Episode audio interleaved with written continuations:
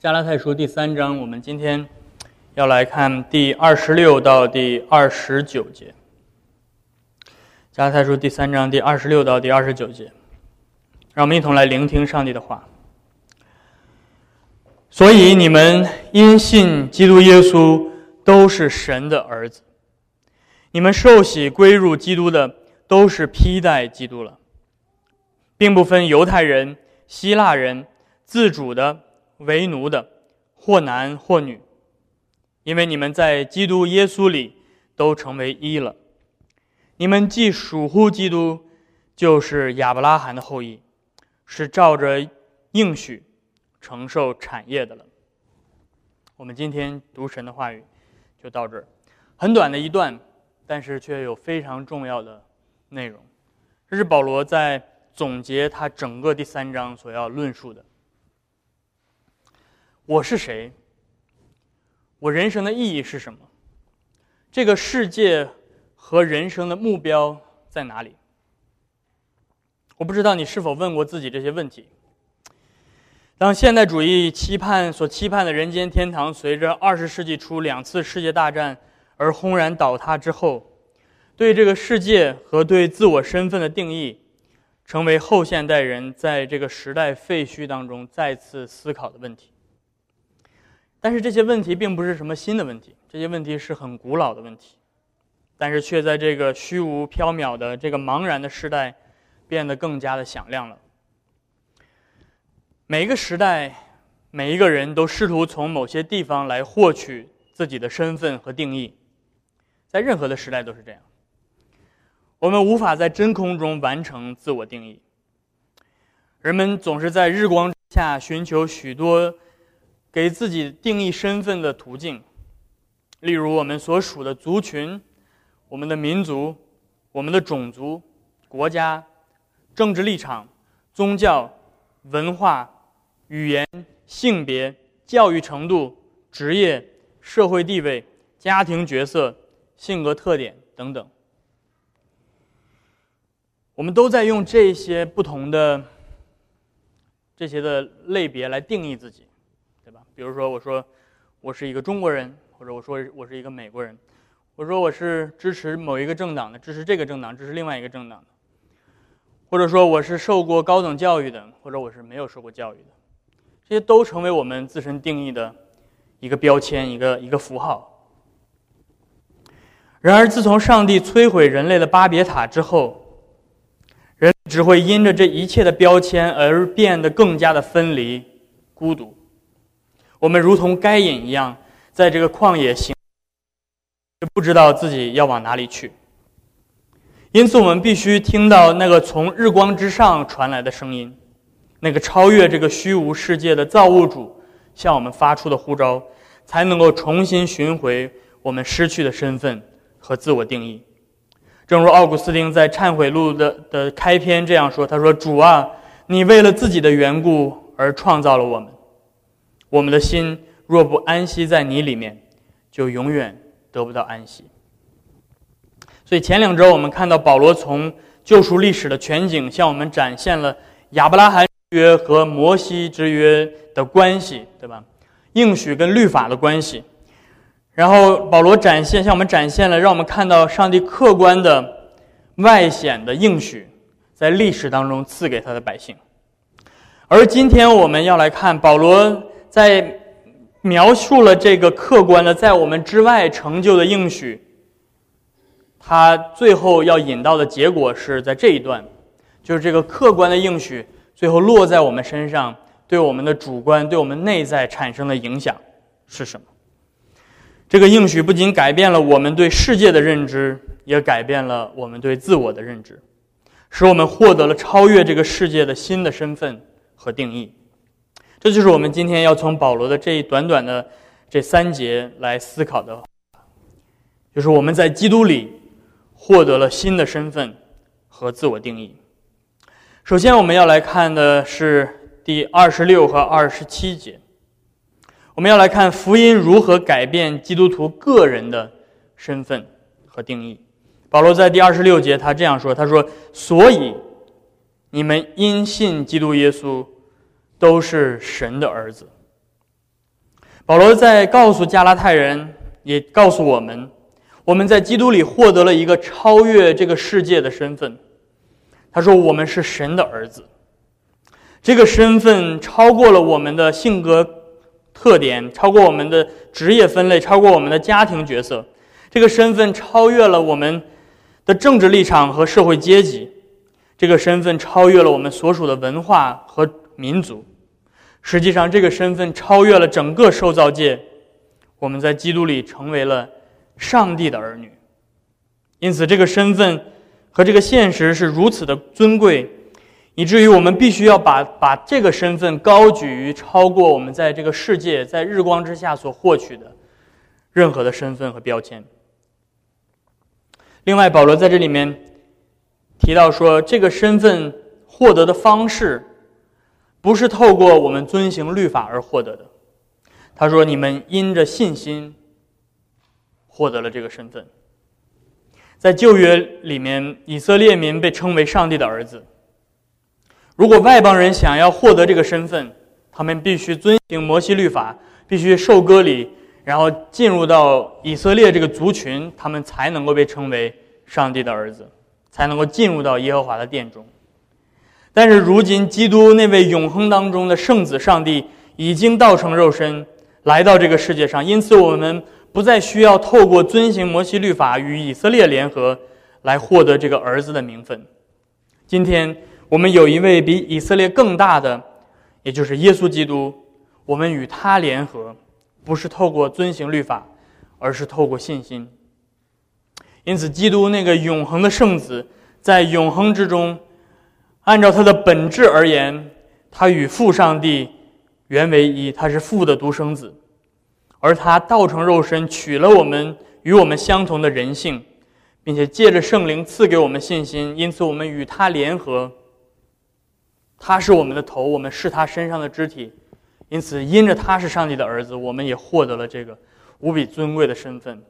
我们借着他而被收养，进入到上帝的家中，成为上帝的儿女。所以，这个是一个非常重要的一个概念。但是，你要注意，保罗在这里面说是上帝的儿子啊。今天，呃，这样的说法在我们今天这种呃政治正确呃时代是不可以接受的，对吧？啊，今天我们会用上帝的儿女，对吧？把把女性也算在算上，嗯，但是为什么保罗在这里面要用上帝的儿子？嗯，并不是说他在贬低女性或者或者怎么样，不是的，因为在第一世纪，呃，在古古希腊罗马的世界里面，只有男性的后裔才拥有继承权，啊，女性是没有继承权的。因此，在呃，在儿女儿女出嫁的时候，这个。父亲要给女儿一个嫁妆，对吧？因为他没有继承本家族的产业的这个权利，所以他要给他一部分的嫁妆作为他的财产，所以是这样的一个概念。但是，所以儿子念和继承权和产业的概念是连在一起的。而保罗在这里面告诉我们说，今天你在基督里因着信心与基督联合，你不论你是男是女，你都获得了这个继承权。那我们既然透过信心与基督联合，成为上帝的儿女，这个现实是如此的伟大。但是这个现实是在今天这个这个情况下是一个内在的现实。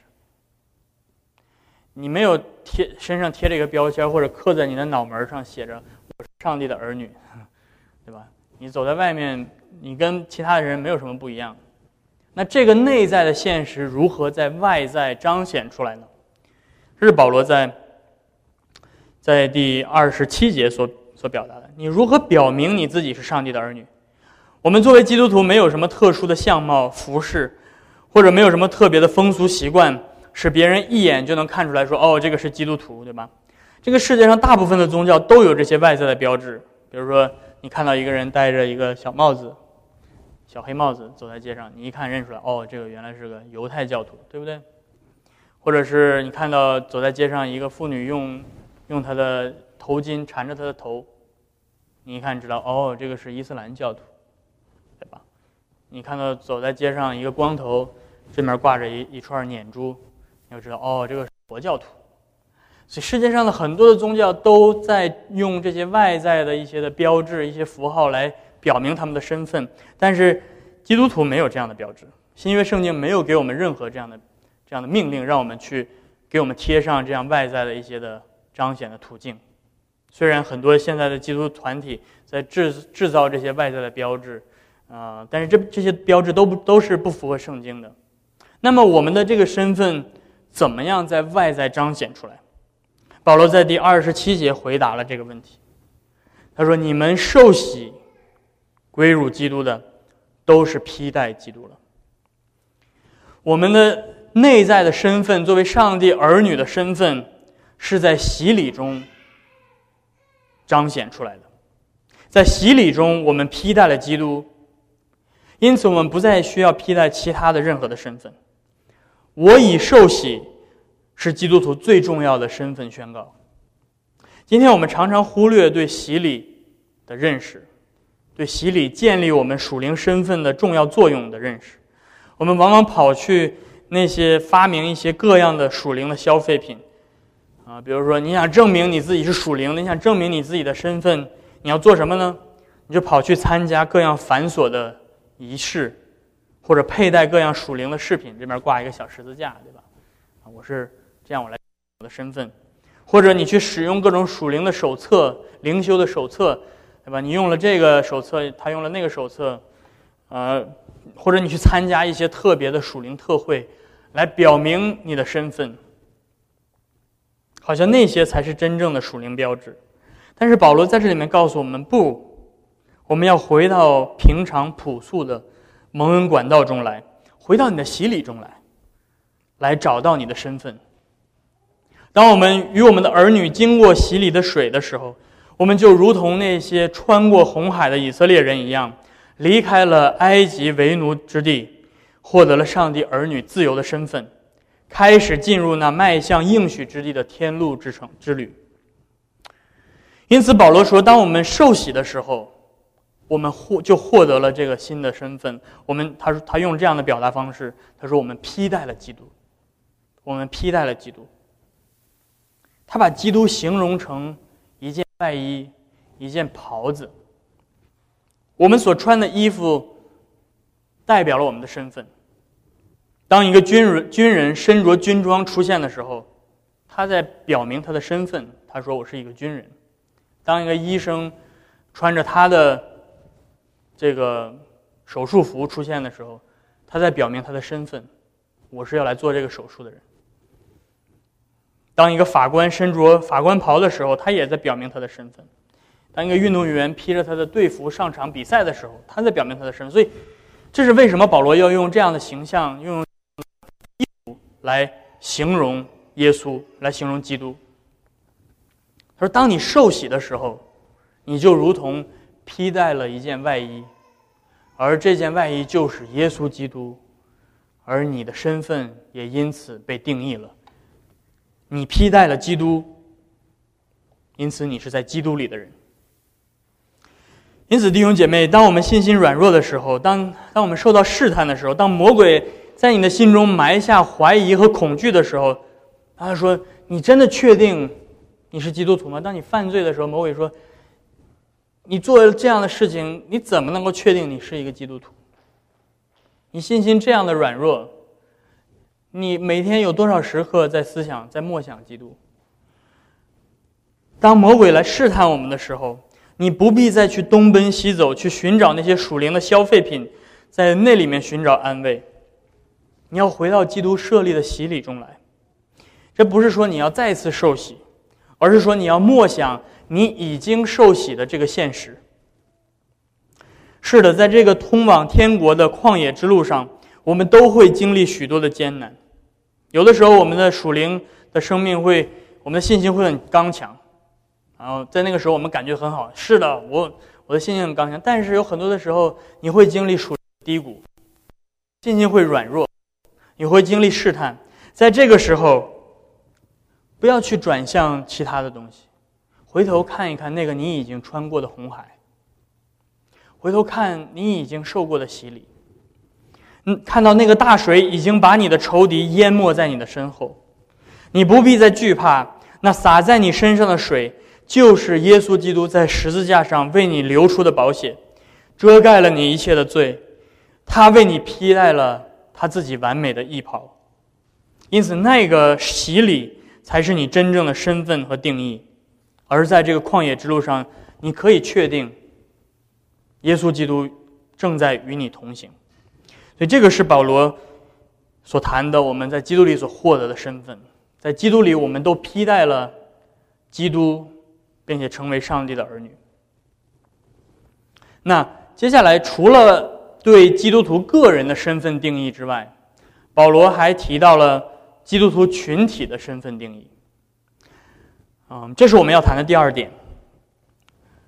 保罗在第二十八节这样说：“因此，在基督里，我们不再分犹太人、希腊人，自主的、为奴的。”或男或女，因为你们在基督耶稣里都成为一了。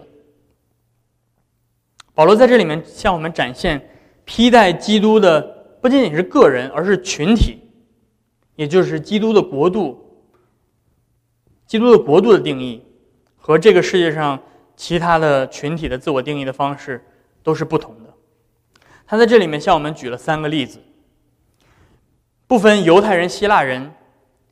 不分自主奴的，不分男不分女，所以我们要来一起思想一下这三个词组啊的含义是什么。首先，保罗说我们不分犹太人、希腊人，他在说什么？他在说这个这种群组的群体性的自我定义的方式，是通过国籍、地缘政治和民族文化。来定义，这是一种集体式的个人主义。这并不是说我这种个人主义不是说以我自己个人为中心，而是以我所属为中心的个人主义。而这种思维方式也渗透到教会里。从保罗的话语当中暗示了，在加拉太教会，他们有的人在强调自己的犹太身份或者希腊身份。这或许是从那些在犹大地上来的假教师引发引发的，他们可能在强调自己的犹太人的身份，对吧？我们是从耶路撒冷来的，所以我们是最纯正的，我们是犹太人。而在加拉太，加拉太是小亚细亚地区的，他们很多是这些外邦人，是希腊人。然后我们看到，不仅是在第一世纪，保罗面对这种在教会里面用我们的呃国籍，用我们的。政治用我们的文化民族来区分彼此，在今天的教会里面依旧存在这种思维方式，我们依旧用这些的呃标签来定义教会，或者来定义教会里的人，嗯，这是大陆人的教会，这是新移民的教会，这是台湾人的教会，啊，这是香港人的教会，啊，而这是啊。等等等等，不同的，甚至有各个地区的还不一样的。这是温州人的教会，对吧？都分到温州还分，对吧？再分分分，这个村的人的教会，那是那个村的人的教。或者说，我们用政治立场来分教会，这是支持这个政党的教会，那个是支持另外一个政党的教会，这是蓝的、绿的、橙的、红的，红橙蓝蓝绿青蓝紫，对吧？有各种各样不同的颜色。当我们这样做的时候，我们是在做什么？我们是把我们在国家、政治、文化、民族的身份抬升超过了在基督里的身份，在基督里的身份甚至不如我的政治立场重要，因此我不能容忍与我拥有不同政治立场的人跟我在一起领圣餐，所以我要成立一个新的，我要入那个教会。但是保罗说：“当你这样做的时候，你就是在分裂基督的身体，因为你们从此以后在基督里不分是犹太人、希腊人、罗马人，你们不分是大陆人、台湾人、香港人。不要用这个来划分彼此，因为今天不论你是谁，不论你的政治主张是什么，如果你已经受洗进入到基督的教会，那么你就已经披戴了基督。”而那些与你有着不同的政治立场的人，他们也是披戴了基督。所以把那些外衣都脱掉，把你的政治立场的外衣脱掉，把你的所属的国家的立场脱掉，把你的文化民族的外衣脱掉，穿上基督。因此，你们在基督基督里可以成为一体。我之前在所在的一个美国的教会，有这有一个非常呃非常呃美好的一个见证，就是在。之前有一次的总统的竞选当中，在教会里面有两个长老，他们因为这个总统的竞选的问题打得不可开交，是吧？一个支持一一个呃一个一个一个竞选者，另外一个支持另外一个竞选者，所以他们这个在停车场就开始吵吵起来，哇，吵吵吵吵得不可开交，差点打起来，对吧？嗯，等到他们进到教会的时候，当他们看到今天有领圣餐。然后他们想到主耶稣的教导，说：“你们要去跟你们的仇敌和好。”尽管他们两个的政治立场不同，但是他们私下在进入到教会之前，在门口彼此悔改、彼此赦免，然后一同来到主的教会来领受圣餐，在基督里合一。所以弟兄姐妹们，呃，可能我们在美国你会经历到这些事情，很多人因为这个，因为自己政治立场打得不可开交。甚至有的教会去代表一个政治立场，在教会里面插着这个政党的旗帜，或者是插着。但是我们今天遵行保罗的话，遵行圣经给我们的教导，我们不要再呃用这样的方式去分裂基督的身体。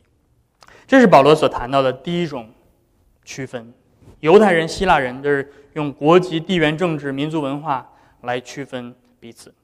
那接下来，保罗提到了第二种区分，啊，定义自我的方式。他说：“我们不分自主的还是为奴的。”啊，这种定义群体定自我定义的方式是通过社会地位、职业和财富来定义。那奴隶制是古希古罗马、古希腊、古罗马这个世界，在保罗所生活的世界，一个。非常普遍的一个社会制度，嗯，那奴隶和自主的，他们有着一个本质的区别，所以保罗，但是在保罗在这里面说，他说你们不分是自主的，是为奴的，啊，当然奴隶拥有的社会最底层的社会地位，他们被甚至没有任何的这种人权，嗯，他们没有任何自己拥有的财产。呃，但是我们看到，在初代教会里面，很大一部分的信徒是奴隶，啊，甚至我们有资料显示，在第二、第三世纪，有的教会里面，呃，牧师啊是奴隶，而在他的教会里面坐着的会有信徒，有的是他的，有的是自由人，有的是甚至是他的奴隶主，啊，你你可以想象，呃，一个奴隶在台上主日的时候讲道。然后回到了周一，继续回到他会友的手下当奴隶，这是一种是一种什么样的场景？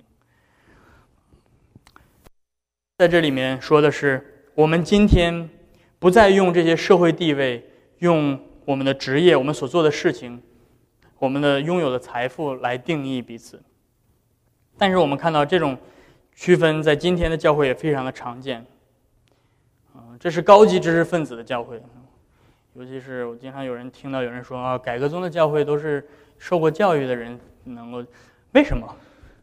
为什么改革宗的教会是专属于受过教育人？不是这样的。那些最没有受过教育的人，一样可以听得懂上帝的福音。上帝的话给我们给受过教育的人和给没有受过教育的人是平等的，不是说你受过教育你就可以更加懂得上帝的话。不一定。嗯，今天还有的说这是这个教会都是做生意的人，都是商人的教会。我记得我原来在欧洲的时候，有很多的教会就是这样。他们说：“哦，我们这个教会都是生意人，所以如果你是学生的话，嗯，请你到别的教会去。”我说：“为什么？基督的教会可以这样定义？这个是做生意的人的教会。那为什么做学生的不可以进入呢？”哦，可能你们除了主日讲到，呃之外，或者甚至甚至是在主日讲道的时候，你们也根本没有在讲福音，你们是在讲怎么做生意，啊，所以我听不懂，对不对？嗯，还有的教会是专门是学生的教会，不是做生意的，我们都是学生。嗯，很多人会会说啊，因为我们跟不同类型的人没有共同的话题，对吧？但是我想问的是，难道基督不是你们共同的话题吗？还是说你们把你们在这个世界上所做的这些事情，当做是你们在教会里面所谈的主要的话题，而把基督丢在丢在一边？这是教会里面所发生的分门别类。穷人歧视，呃，富人歧视穷人，社会地位高的人歧视社会地位低的人。但是保罗说：“不，你们要停止这样分裂基督的身体。你们不分是自主的，是为奴的。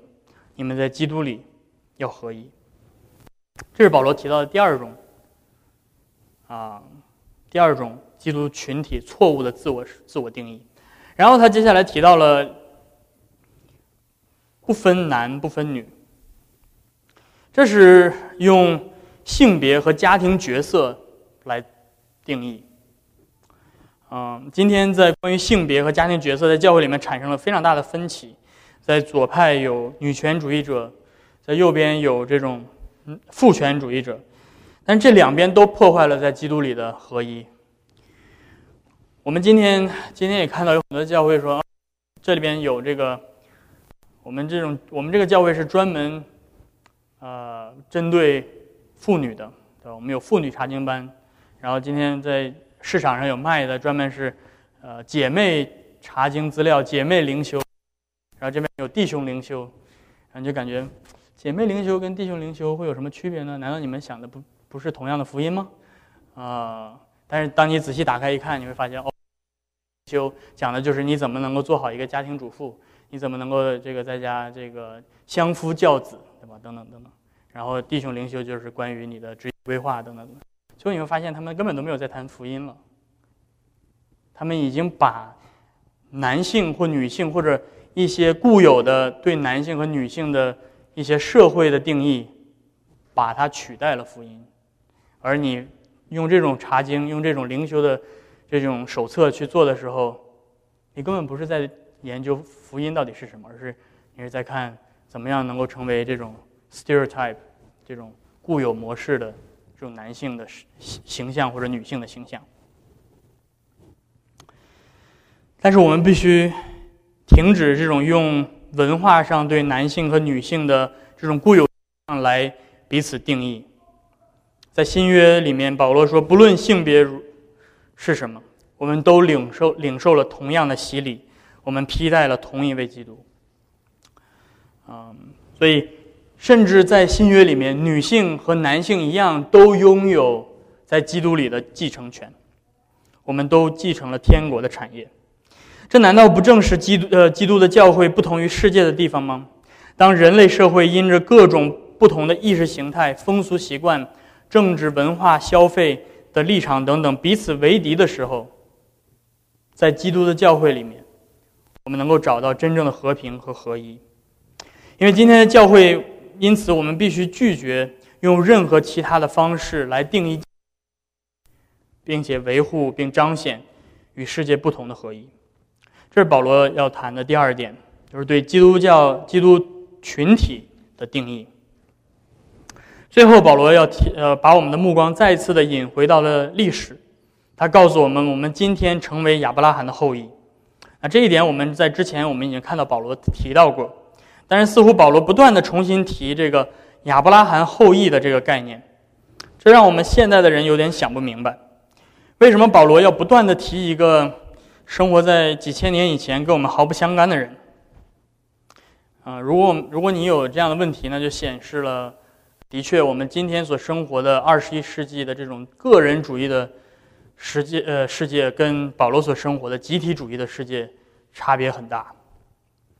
在北美，我们对自我的认知是一种个人主义式的认知。我们在简历上所写的都是我们自己的成就，对吧？我上过哪个名牌的大学？我担任过哪个世界五百强的企业的这些职业等等，我们再把自己的成就摆在世人面前，来作为我们自己的定义，好像好像世人要接受我们，我就必须要把我们最好的一面展现给他们，啊，但是这是我自己的成就，所以在这种思维下，信耶稣成了个人灵灵性消费的一种选择，但是在保罗所生活的社会。是一个集体主义式的社会。一个人介绍自己的时候，他不会说“我做了什么，我是谁”，啊，等等，啊，你会看到很有意思。你读旧约圣经的时候，你会看到为什么旧约圣经会写出那么多的家谱？某某某是谁？他的爸爸是谁？他的爷爷是谁？他的曾爷爷是谁？啊，你说我干嘛要知道你的爸爸和爷爷是谁？这是几千年来人类社会。最个人的自我定义的一个方式，是一个在一个集体当中的自我定义，这个家族当中的自我定义，血统和家族意味着一切。你是谁不关键，我要知道你的爸爸是谁，我要知道你的爷爷是谁，你是属于哪一个支派的，你是属于哪一个种族的啊？这个其实，在今天二十一世纪，在世界的其他角落依旧是这样。啊我有我在神学院有一个好朋友，他是来自于中东地区，啊，他他曾经在美国国防国防部工作过啊，但是他对我介绍他自己的时候，他的介绍方式不是说我是某某，在美国国防部工作过五年的，然后这样就他介绍他是介绍我的爸爸叫什么名字，我说我跟我我你跟跟我告诉我你爸爸叫什么名字有什么有什么用？我又不认识你爸爸，但这是他的一种习惯。他说，在中东地区，很多人的很多人的名字就是谁谁谁的儿子啊，所以你看，其实旧约圣经里面有很多这样的，比如说什么，当你看到，当然你不读原文的话，你可能看到，那你说 Ben 什么什么的时候，就是谁谁谁的儿子，但是这个变成他的名字。所以在这样的一个集体主义的世世呃世界里面，血统家族定义了你是谁，定义你的地位，定义你的社会地位。定义了你的身份，甚至定义了你所拥有的财产，因为你如果是这个这个家族里面的这个这个属于这个家族的话，那么这个家族的财财产有你一份。啊，因此，当如果我们从这个角度来看的时候，你就明白为什么保罗非常的强调我们在基督里成为亚伯拉罕的后裔这一点，因为。这个时候，当你信耶稣的时候，你不仅仅是做出了一个个人的选择，好像我选择跟随耶稣，我选择，呃，这个宗教，我选择，嗯，这样的属灵观，不是的。当你信耶稣的时候，你是经历了一个整个身份的转变，这意味着你你已经离开了你原来所属的家族，你放弃了你原来所有的产业。进入到了另外一个家族里面，而去获得那个家族所赐给你的产业，在那里面，在那个新的家族里，你获得了一个新的身份。这就是保罗所说的成为亚伯拉罕后裔的意思。而我们也真的加入到了亚伯拉罕的家族中来，不是凭着肉身的血统，而是靠着基督流出来的保险；不是凭着肉身，而是靠着圣灵。因此，我们也成为亚伯拉罕这个家族产业的合法继承人。这个产业就是亚伯拉罕所盼望的那个属天的家乡，那座上帝亲自为他和他的后裔所预备的城，就是将来要从天而降的新城。上帝应许要将整个世界变成天国，而这也是使徒约翰在最后的意象当中所看到的。他说：“我又看到一个新天新地，因为先前的天地已经过去了。”海也不再有了，我又看见圣城新耶路撒冷从神那里从天而降，已经预备好了，如同心腹装饰整齐等待丈夫。我听见有大声音从宝座里出来说：“看哪，神的帐幕在人间，他要与人同住，他们要做他的子民，神要亲自与他们同在，做他们的神。神要擦去他们一切的眼泪，不再有死亡。”不再有悲哀、哭嚎、疼痛，因为以前的事都过去了。因此，亲爱的弟兄姐妹们，今天你们在基督里，你们获得了一个无比尊贵的身份。你们如今是上帝的儿女，你们在基督里已经脱去了这世界给你们披上的一切的外衣，而你们已经穿上了基督，成为亚伯拉罕的后裔，并且你们将要继承那永恒的产业，就是新天新地、属天的家乡，那座永恒之城——上帝的国度。因此，让我们为此向我们的救主耶稣基督献上我们的感恩，因为他为我们成就了这一切。也让我们从今开始真正的珍视我们在基督里的新的身份，并且从今以后为他而活。阿门。让我们一同低头祷告。天父，我们来到你的面前，我们感谢你，借着保罗的话，让我们再次的思想我们的身份，思想我们的自我定义，思想我们在基督里，你已经为我们脱去了这世世界给我们的外衣，而为我们披戴了基督。主要求你继续的借着你的圣灵，将这个新的身份刻印在我们的身上，因为他也在我们的生命当中做我们的，嗯，做我们的印记。因此，主啊，请你继续的借着圣灵在我们心中工作，来叫我们不断的活出这个新的身份。我们这样的感恩祷告祈求，是奉靠耶稣基督的名。阿门。